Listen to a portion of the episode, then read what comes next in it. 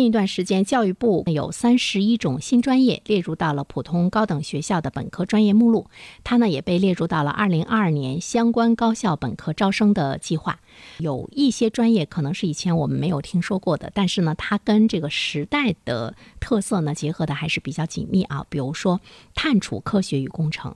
空天智能电推进技术、生物育种科学、资源环境大数据工程、湿地保护与恢复。智慧林业、劳动教育、科学史等三十一种新专业正式的纳入到了本科专业的这个目录。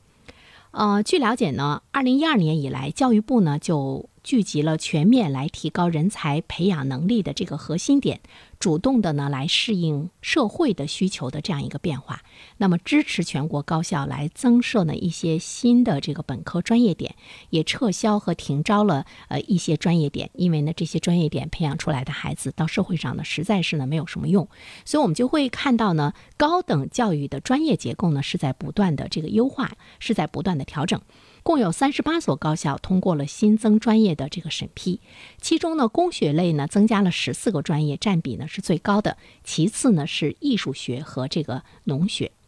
三十一个本科专业中，北京交通大学就新增了智能运输工程专业，哈尔滨工程大学新增了智慧海洋技术专业，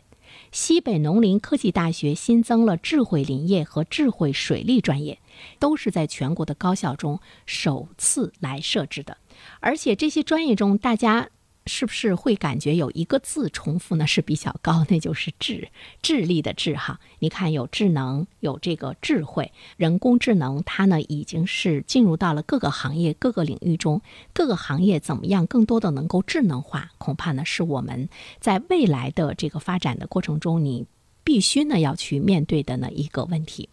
那现在呢，我们看到的呃这些专业的新增，一方面呢是跟我们的科技发展的现状和未来的趋势呢是紧密相关；另外一方面的话呢，还有一些专业呢在实际的生活的应用中，也呢是呃有比较大的这样的一个普及的作用。考生和家长呢进入到了一个志愿的填报的时刻，推陈出新的这些专业来说，我们呃应该呢怎么样呢去这个面对啊？专业呢有很多的一些这个新，教育部呢它支持。是高校主动的来服务国家战略、区域经济社会和这个产业发展的需求，所以说我们就会注意到呢，教育部它新批的这些专业。跟国家在未来来讲的一个呃国家战略的发展呢，是有着比较紧密的这个关系。所以说，我们就会看到了新工科呀、新医科呀、新农科呀等等这些方面的一种这个交叉融合的这些新专业，还呢是值得我们来关注的。在很多学科交叉融合的环境中，它培养了学生的一个创新的能力。